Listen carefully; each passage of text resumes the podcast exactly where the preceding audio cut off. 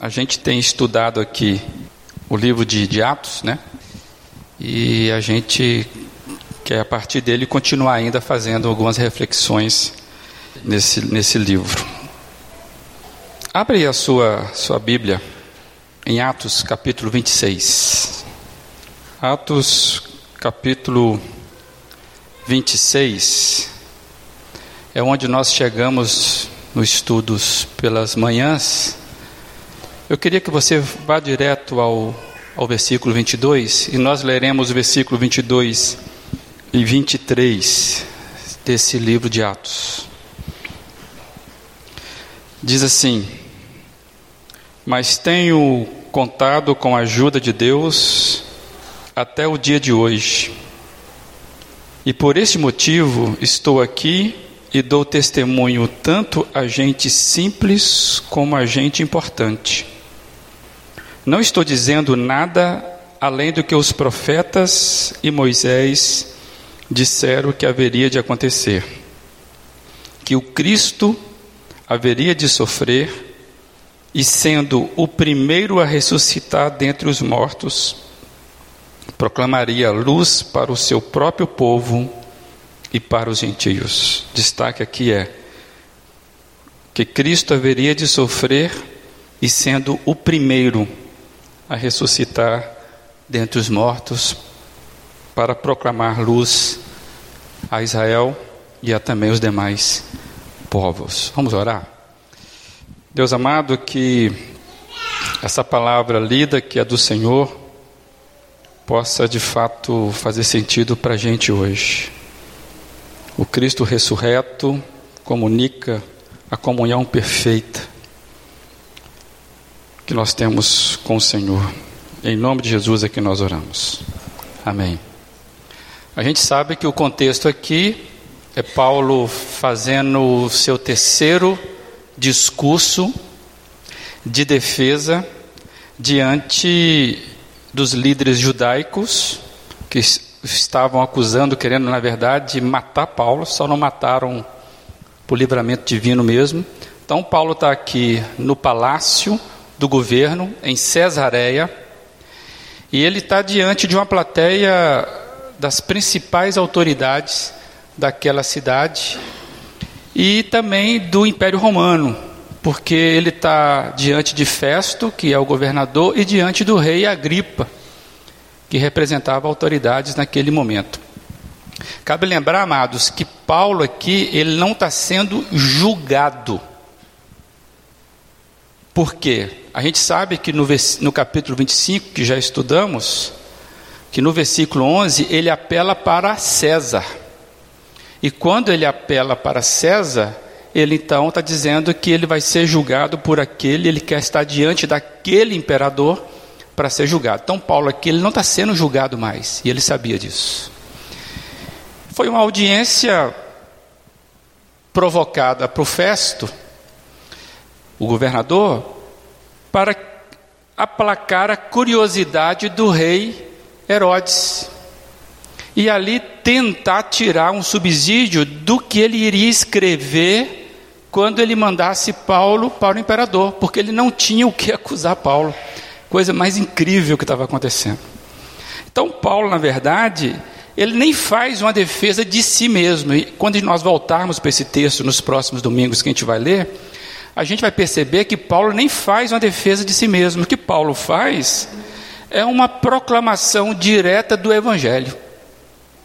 Paulo pega e começa a pregar, aparece, e a ideia que nós temos, aparentemente, com a forte intenção de convencer, especialmente o rei Agripa, de, de que Jesus ressuscitou e de que ele precisava ter um encontro com esse Jesus. A gente começa a perceber isso. Então, Paulo não está fazendo uma defesa do caso dele, ele já fez isso porque ele não está sendo julgado, ele será julgado.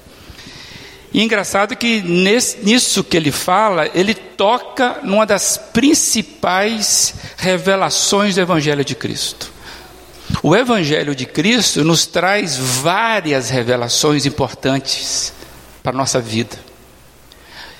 Mas uma das principais, que talvez seja a principal, conforme aí a, o seu entendimento, ele vai tocar na ressurreição de Jesus.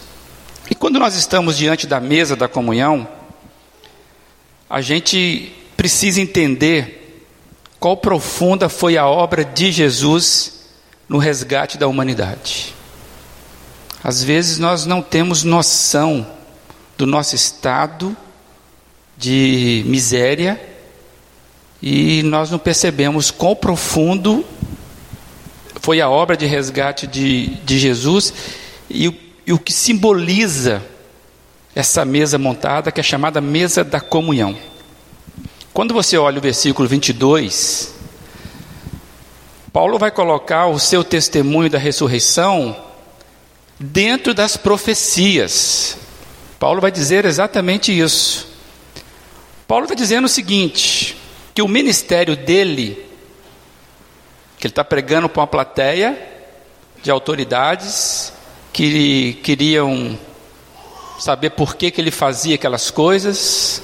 Então, Paulo, ele começa a dizer o seguinte: o que eu falo, o meu ministério, ele é, na verdade, algo tirado da própria Escritura.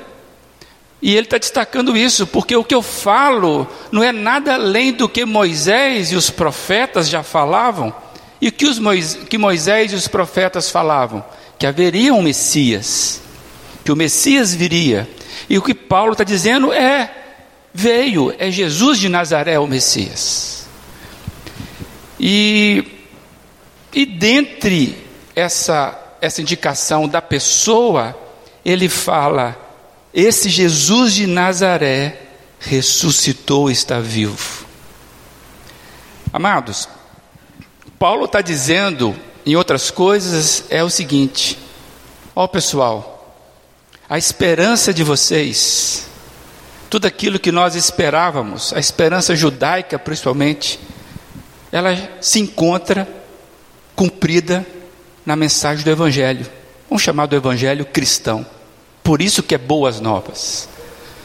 Então, parece irônico para Paulo ele ter que se justificar quando ele mostra que a esperança de tudo que o, a mensagem dos seus acusadores, ele encontrou essa esperança, e como diz ele, com provas de pessoas que ainda viviam naquela época, que estavam, que viram Jesus ressurreto. E mais, amados, era prova da presença do cumprimento da profecia que o Messias fizesse sinais e maravilhas, entre esses sinais e maravilhas, o destaque seria a ressurreição, o maior deles. Então Paulo vem dizendo: Olha, eu estou falando da ressurreição, porque essa é a autenticação desse Messias. Então não se assuste ao dizer que ele está vivo. Então Paulo está dizendo que a ressurreição não é inapropriada para o Messias. Falar da ressurreição, identificar Jesus como Messias, dependia da sua ressurreição.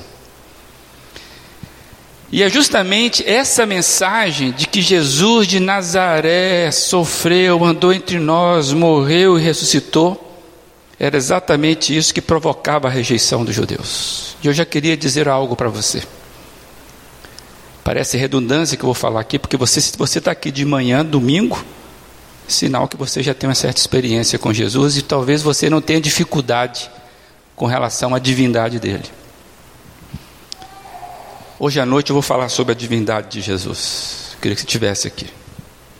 Mas pode ser que você não entendeu ainda a força da ressurreição na vida do crente. Nessa época de Natal, a gente fala muito do nascimento de Jesus. Na Páscoa, a gente fala muito do sofrimento de Jesus, basicamente. É ressurreição, mas a gente fica muito fixado no sofrimento de Jesus. Amados, eu tenho para mim que a ressurreição, a força da ressurreição é algo que a gente não pode perder, perder nada dela, sabe? Porque essa sim é que divide a história. Isso é que causa embaraço nas pessoas, porque esse negócio é ilógico. Eu queria então destacar algumas coisas a partir do versículo 23, já que nós estamos diante da mesa, para ver o que a gente tira dessa, desse anúncio da obra da ressurreição. E que aqui essa mesa é testemunho. Quando Paulo fala no versículo 23 que, que a mensagem dele está dentro das profecias de Moisés, com certeza a boa parte daquele público lembrou-se de algumas profecias, porque esse pessoal guardava, esse pessoal decorava. Então, quando Paulo fala do sofrimento de Jesus, por exemplo, põe o um dedão aí nesse texto e volta um pouquinho, vai lá em Isaías 42, versículo 6. Eu estou citando um profeta bem conhecido da religião judaica. Se tem um profeta conhecido, ele é Isaías. Isaías 42, versículo 6, ele, ele vai nos trazer aí uma, uma, uma informação muito, muito interessante sobre o Messias que viria, e todos eles conheciam isso. Então vamos. Isaías 42, 6. Eu, o Senhor, o chamei para a justiça, segurarei firme a sua mão, eu guardarei e farei você um mediador para o povo e uma luz para os gentios, para abrir os olhos aos cegos, para libertar a prisão aos cativos, para livrar do calabouço que haviam estavam em escuridão. Eu sou o Senhor, este é meu nome não darei a minha glória a nenhum outro. Pronto. Quando Paulo cita que isso é luz, inclusive para os gentios, não tenho dúvida que o pessoal pode ter lembrado disso aqui. Porque esse contexto, o, o Isaías 42, todos sabiam que estava falando do que viria, do Messias que viria. Esse aqui é um texto messiânico para eles. Então você, por exemplo, passa as suas páginas, Isaías 49 versículo 6. Ele diz: Para você, coisa pequena demais ser meu servo, para restaurar as tribos de Jacó e trazer de volta aquele de Israel que eu guardei. Também farei de você uma luz para os gentios, para que você leve a minha salvação até os confins da terra. Luz para os gentios é a mesma luz que brilha para Israel.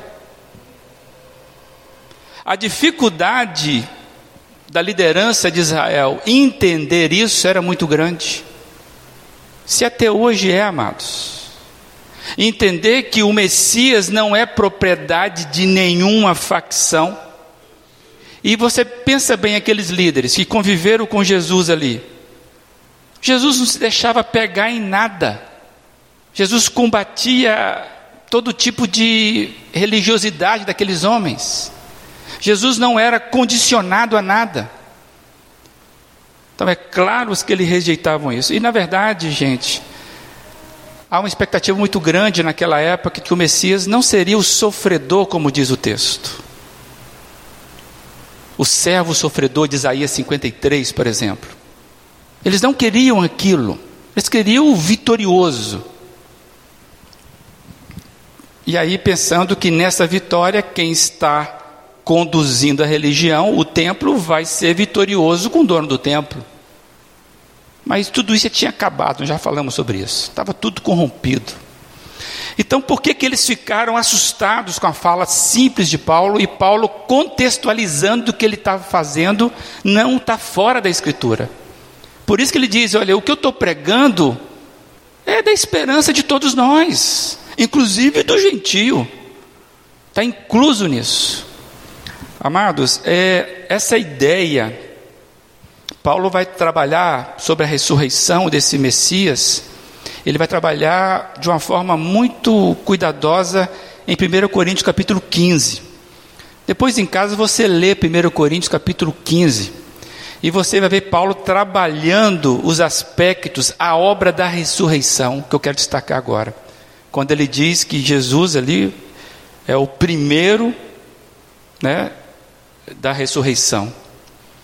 Mas eu quero destacar três versículos de, 1 Coríntios, capítulo 15, o 3 e o 4. Ele diz que Cristo morreu pelos nossos pecados, de acordo com as Escrituras.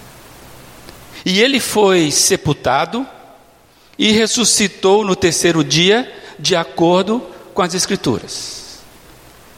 Amados, o que eu quero destacar aqui é que a ressurreição, ela de fato deve nos mover para uma forma diferente de ver a nossa vida. Saber que Cristo ressuscitou há dois mil anos atrás já é difícil para o cético. Eu já contei aquela história daquele. Vocês já viram isso, né? Um, um estudioso que foi ser entrevistado por Jô e ele falou que ele tinha provas históricas da ressurreição de Jesus. Isso despertou Jô, né? Mas como você tem isso? Mas Jô queria ver, ele queria ver alguma coisa ali, né? E ele começou a mostrar as provas históricas, as evidências. Mas o, o entrevistador não conseguiu, porque ele é cético. Nós que cremos ou dizemos que cremos, às vezes parece que essa ressurreição está muito longe, é, é um aspecto. Amados, é o aspecto. E isso faz diferença para você. Você precisa entender isso. E o que eu quero então é pegar esse sentido dessa frase, sendo o primeiro a ressuscitar dentre os mortos. Como assim o primeiro? Pastor, ele não foi o único de fato. A gente não prega isso. Como assim o primeiro? E eu quero conversar com você o que isso significa efetivamente, inclusive diante dessa mesa. Por quê? Porque a mesa foi montada por Jesus como testemunho da obra que ele fez. Não é isso? Todas as vezes que vocês se reunirem em meu nome, vão fazer isso em meu nome, vocês vão estar proclamando, vão estar lembrando da minha obra, inclusive proclamando essa verdade até que eu volte glorioso essa é a mensagem. Nós já falamos sobre isso também. Mas eu quero trazer aqui pelo menos duas coisas sobre esse sendo o primeiro a ressuscitar dentre os mortos. Primeira coisa, amados, e você vai ver isso durante a, a, a revelação bíblica, é que há uma ligação especial entre a ressurreição de Cristo e a ressurreição geral a ressurreição das demais pessoas. Há uma ligação especial entre a ressurreição de Cristo e a ressurreição geral. Nós já aprendemos aqui, inclusive, que Paulo vai explicar isso dentro da defesa dele, que existe ressurreição para a vida e ressurreição para condenação. Então, todo mundo vai ressuscitar. Todo mundo. Existe uma ressurreição geral. Hitler vai ressuscitar. Então, quando você fala assim, ah, porque eu vou ressuscitar no último dia, Hitler vai ressuscitar no último dia. Nero vai ressuscitar. Caim vai ressuscitar. A diferença é para que lado da ressurreição você vai ressuscitar. Então, esse texto que Jesus é o primeiro está dizendo o seguinte: tem uma ligação da ressurreição de Jesus com a ressurreição geral, mas eu quero destacar uma questão aí. O fato que Jesus vai ser o primeiro de um grupo de pessoas.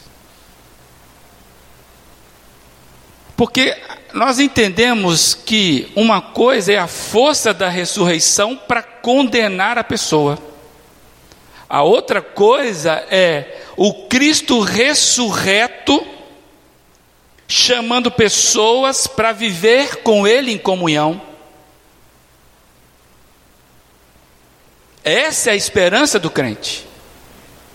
Eu não vou simplesmente sofrer uma mutação, vou voltar e não sei para onde vou. Então, quando Paulo fala que ele é o primeiro, é uma série de pessoas do qual ele é o cabeça como primogênito da ressurreição, trazendo vida para essas pessoas. Eu queria que você abrisse 1 Tessalonicenses, capítulo 4, versículo 14. Tessalonicenses fala muito sobre essa esperança dos últimos dias. 1 Tessalonicenses 4, 14. Amados, o que está escrito aqui é algo importante para a gente. Diz assim: se cremos que Jesus morreu e ressurgiu, cremos também que Deus trará, mediante Jesus e com Ele, aqueles que nele dormiram, que nele morreram. Essa é a esperança e a confiança do crente. Amados, ninguém, coloque isso na sua cabeça, ninguém que é de Jesus Cristo se perde, não vira alma penada, que fica vagando, não sabe onde vai chegar. O nosso destino está claro. Nós vivemos para o Senhor, morremos para o Senhor, por isso a minha esperança está no Senhor. Eu sei que isso é confuso, pastor, mas onde é que fica enquanto isso? Fica no Senhor, meu amigo. Eu não sei, a Bíblia ela dá algumas dicas. Mas antes de você saber como é que é esse período que a gente chama, né, entre intermediário aí, importante é você é daqueles que vai ressuscitar com o Senhor? Você está incluído aí entre o primogênito de um grupo? Aquele que vai chamar? Não existe alma penada Amados, a nossa esperança é nesse primogênito, é a supremacia dele para os demais. Então, primeira coisa, há uma ligação. E quando você vai lá em Coríntios, está muito claro isso. Se Cristo não ressuscitou, não há ressurreição. Então, há uma ligação direta. Então, que você começa a louvar a Deus, porque a ressurreição é a base. A sua esperança está porque houve a ressurreição de Jesus Cristo. É, mas você pode pensar assim, mas ele não foi o primeiro porque ele mesmo ressuscitou Lázaro. Existe uma diferença entre ressuscitação e ressurreição. Nós estamos falando de ressurreição. O que Cristo fez, e foi Cristo que fez com Lázaro, por exemplo, o filho da mulher lá de Naim, eles sofreram a força da ressuscitação daquele que é o ressurreto no sentido pleno da palavra. E os dois morreram de novo, né? Na verdade, os três casos na Bíblia que fala de ressuscitação, os três morreram. Não estão aqui entre nós, estão? Morreram todos. Mas serão ressurretos no último dia. Então é disso que o texto está falando.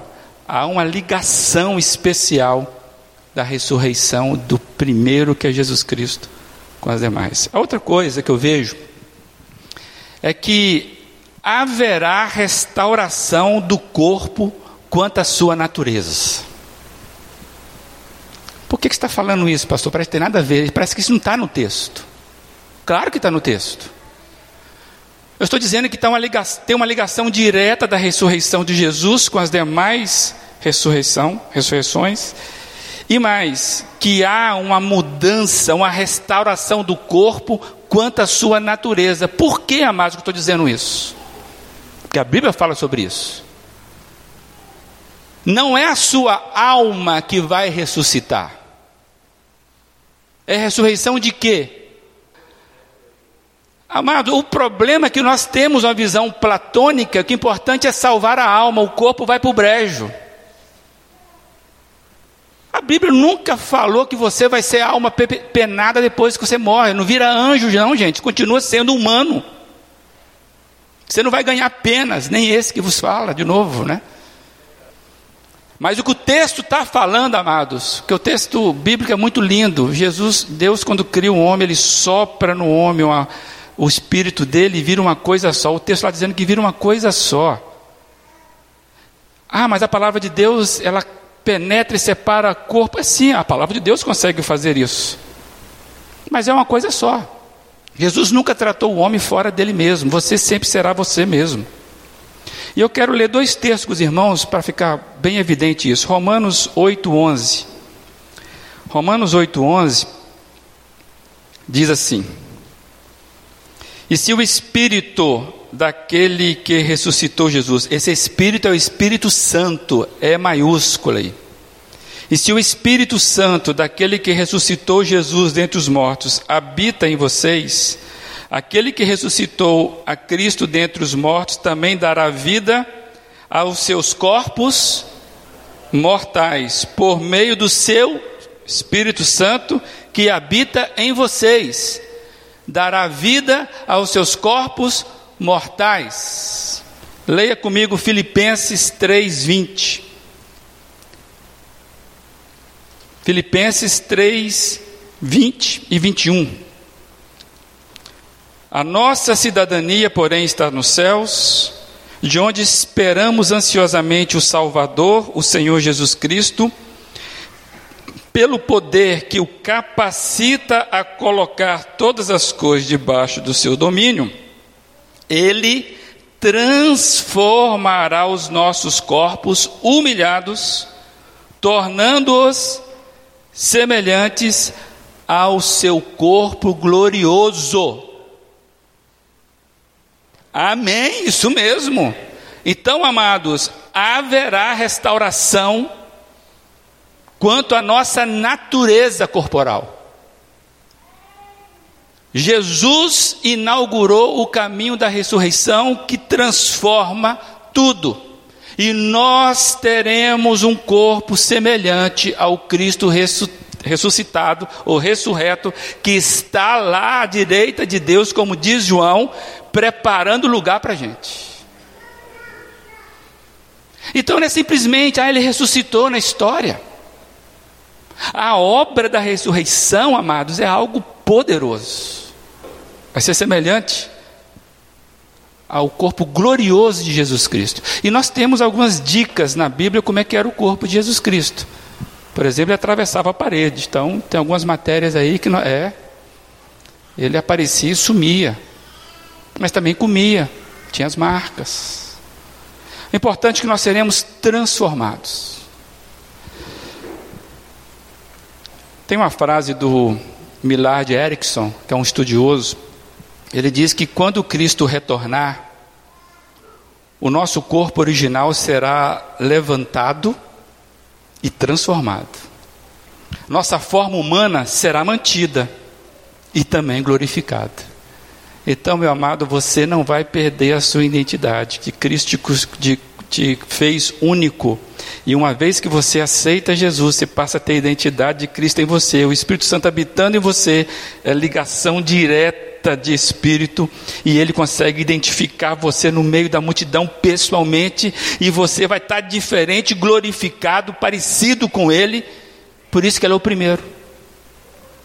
É uma série, mas ele vai fazendo isso, mas não é aquela série fordista, né? Não é a montadora que faz tudo igual. Cada um é diferente, mas a base é o corpo glorificado de Cristo. Então, minha irmã, não é isso que fala de você, deu para entender?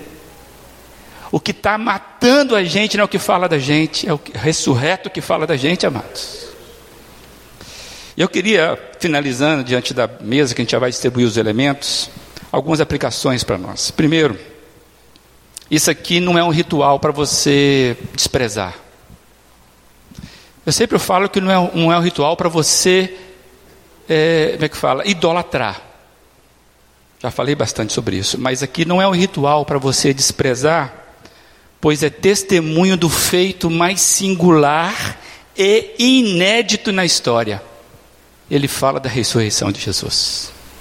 meu amigo, o que fala da ressurreição, de, da ressurreição de Jesus precisa ser valorizado, pensado. Não é à toa que Paulo vai instruir. Examine-se a si mesmo diante da mesa. Aí você vem para a mesa examinando-se, lendo-se a partir da mesa. Que você faça hoje lendo-se a partir da obra que a mesa está comunicando, é a obra da ressurreição. Se leia a partir da ressurreição, vai mudar todo o foco. O segundo é que eu vejo aqui é um anúncio de que o corpo de Jesus dado em nosso favor. Jesus não falou isso? Esse é o meu corpo dado em favor de vocês, não é isso? Ele falou isso quando ele instituiu a ceia. Então, esse é um anúncio do que o corpo de Cristo dado em nosso favor não fala somente da morte. Por quê? Mas também da ressurreição nós receberemos a glorificação do seu corpo ressurreto. Então, se ele é o primogênito de um grupo, e, e esse efeito nos provoca mudança, transformação, então existe aqui, amados, uma bênção maior do que falar, Cristo morreu por mim e eu estou agora comungando disso. Não, Cristo morreu por mim, um corpo foi dado e todos os efeitos sofridos no corpo dele eu vou receber, inclusive a glorificação. Deu para entender isso ou não? Então, quando você recebe o pão que simboliza o corpo dado, você fala: caramba, velho da mesma forma, isso vai me transformar. Não é o corpo que transforma aqui, não é isso, mas você sabe que você vai levantar um dia transformado, porque o corpo foi dado e foi transformado. E por último, amados, os efeitos da ressurreição de Jesus. Você precisa crer nisso. Que o próprio Paulo abre o texto dizendo: Deus tem cuidado de mim até hoje. Versículo 22. Deus tem cuidado de mim os efeitos da ressurreição de Jesus já podem ser vivenciados agora e não somente aguardando para a manifestação futura. O que eu quero dizer é isso, amados, a ressurreição de Jesus de Nazaré, aquele humilde homem que viveu lá naquele rincão do mundo, tem efeito para vivificar as nossas vidas hoje. Se não fosse assim, eu não estaria pregando esse evangelho. O dia que você levantou a mão para Jesus, você está recebendo os efeitos hoje da vida em Jesus. Então, amados, precisamos vivenciar a ressurreição na nossa vida hoje, no nosso corpo. Sim, eu cuido do meu corpo, eu oro por cura do meu corpo, eu me alegro no meu corpo, porque o ressurreto fala da vida dele. Amados, nas minhas emoções, as minhas emoções são curadas, porque o ressurreto glorifica tudo, transforma tudo. Eu preciso crer nesse negócio, e não só esperar um dia, um dia, um dia. Amados, nós precisamos entender que o ressurreto muda a nossa história, muda a nossa família. Ele é vivo hoje, porque se Cristo for vivo só para depois, não tem lógica nenhuma esse tipo de, promessa que ele fez. Efeitos da ressurreição, principalmente nas nossas relações. O Cristo ressurreto que montou a mesa da comunhão veio restaurar as, as nossas, as nossas relações. Está ruim lá, a relação consigo mesmo, a relação com o próximo, a relação com o patrão, a relação com o dinheiro, a relação. Cristo tem o poder de ressuscitar a vida dele nessas coisas. Acredite nisso. E hoje é o tempo de nós nos chegarmos à mesa do corpo que foi dado em favor de nós, agradecidos pelos efeitos, os efeitos da ressurreição na nossa vida. É assim que você entende? Amém? Então eu convido você a orar nesse momento e é assim que nós iremos participar da mesa, agradecidos pelos efeitos da ressurreição na nossa própria vida. Deus amado, que maravilha, Deus. Saber que o Senhor projetou tudo para resgatar um povo para si. Porque você é um Deus que quis se manifestar como amor e não simplesmente como poder nem juiz. Apesar de ser. E hoje nós estamos aqui diante da tua mesa, queremos ser balizados mais uma vez por ela. Que a ressurreição de Cristo, que é anunciada por essa mesa, possa testemunhar forte na nossa vida, que possamos testemunhar forte na vida dos outros. Que o Senhor possa vir com a tua obra maravilhosa, ó Deus, consertar a nossa vida. É assim que oramos em nome de Jesus Cristo. Amém.